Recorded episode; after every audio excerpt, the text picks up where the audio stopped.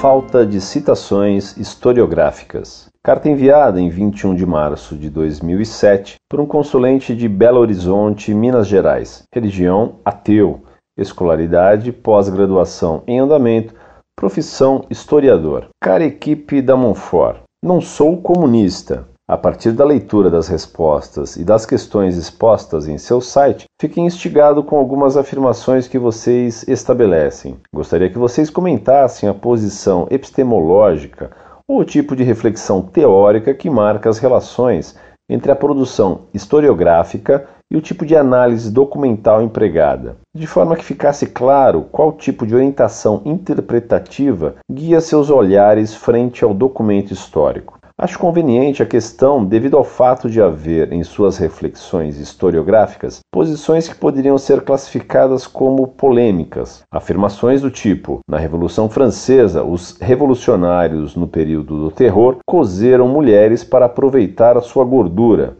ou ainda foi a Revolução Francesa que fez triunfar o liberalismo econômico, que separou a economia da moral e declarou o lucro como supremo valor. Esta última afirmação, a meu ver, peca em desconsiderar a formação do liberalismo na Inglaterra no século XVI e de não levar em conta, por exemplo, as análises de Max Weber sobre o fenômeno da modernidade enquanto processo irredutível a uma causa singular. Esta última, a meu ver, peca em desconsiderar a formação do liberalismo na Inglaterra no século XVI e de não levar em conta, por exemplo, as análises de Max Weber sobre o fenômeno da modernidade enquanto processo irredutível a uma causa singular.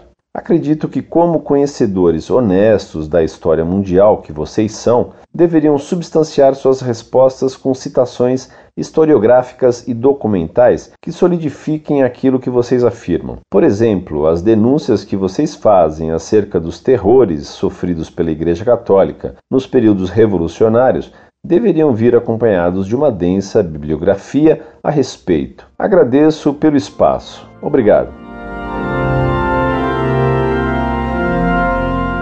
Muito prezado, salve Maria.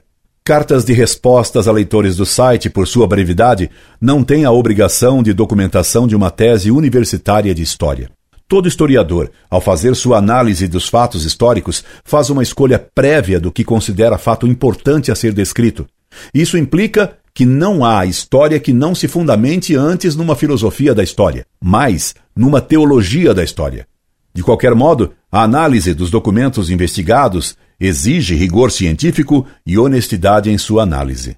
Se é verdade que o protestantismo foi uma das raízes primeiras do espírito mercantilista e, particularmente, do espírito capitalista, é mais certo ainda que foi a Revolução Francesa que fez triunfar o liberalismo, doutrina que, na economia, produziu o capitalismo tal qual conheceu o século XIX e XX. Quanto aos crimes da Revolução Francesa, basta folhear os livros de bibliografia mais comum para que eles sejam superabundantemente confirmados. Estudei a Revolução Francesa por mais de 30 anos e tenho uma vasta biblioteca sobre tais fatos.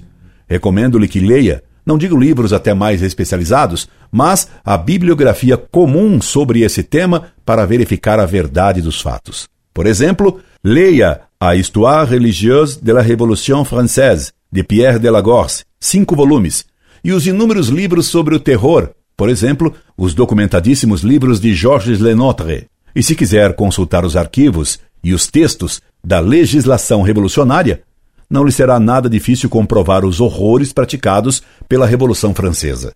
Procure, por exemplo, o decreto da Convenção sobre as chamadas colunas infernais. Nenhum historiador sério nega esses crimes. O que não quer dizer que eles sejam conhecidos pelos estudantes brasileiros, pois os cursos universitários no Brasil se calam estranhamente sobre tudo isso. Indo você a Paris, recomendo-lhe que vá à Rue de Vagirat e que visite lá a Igreja do Carmo. Peça que o levem ao subsolo desta igreja para ver os crânios de mais de duas centenas de bispos e padres massacrados em setembro de 1792. Deus lhe conceda uma visão clara da história. Incorde Jesus Semper, Orlando Fedeli.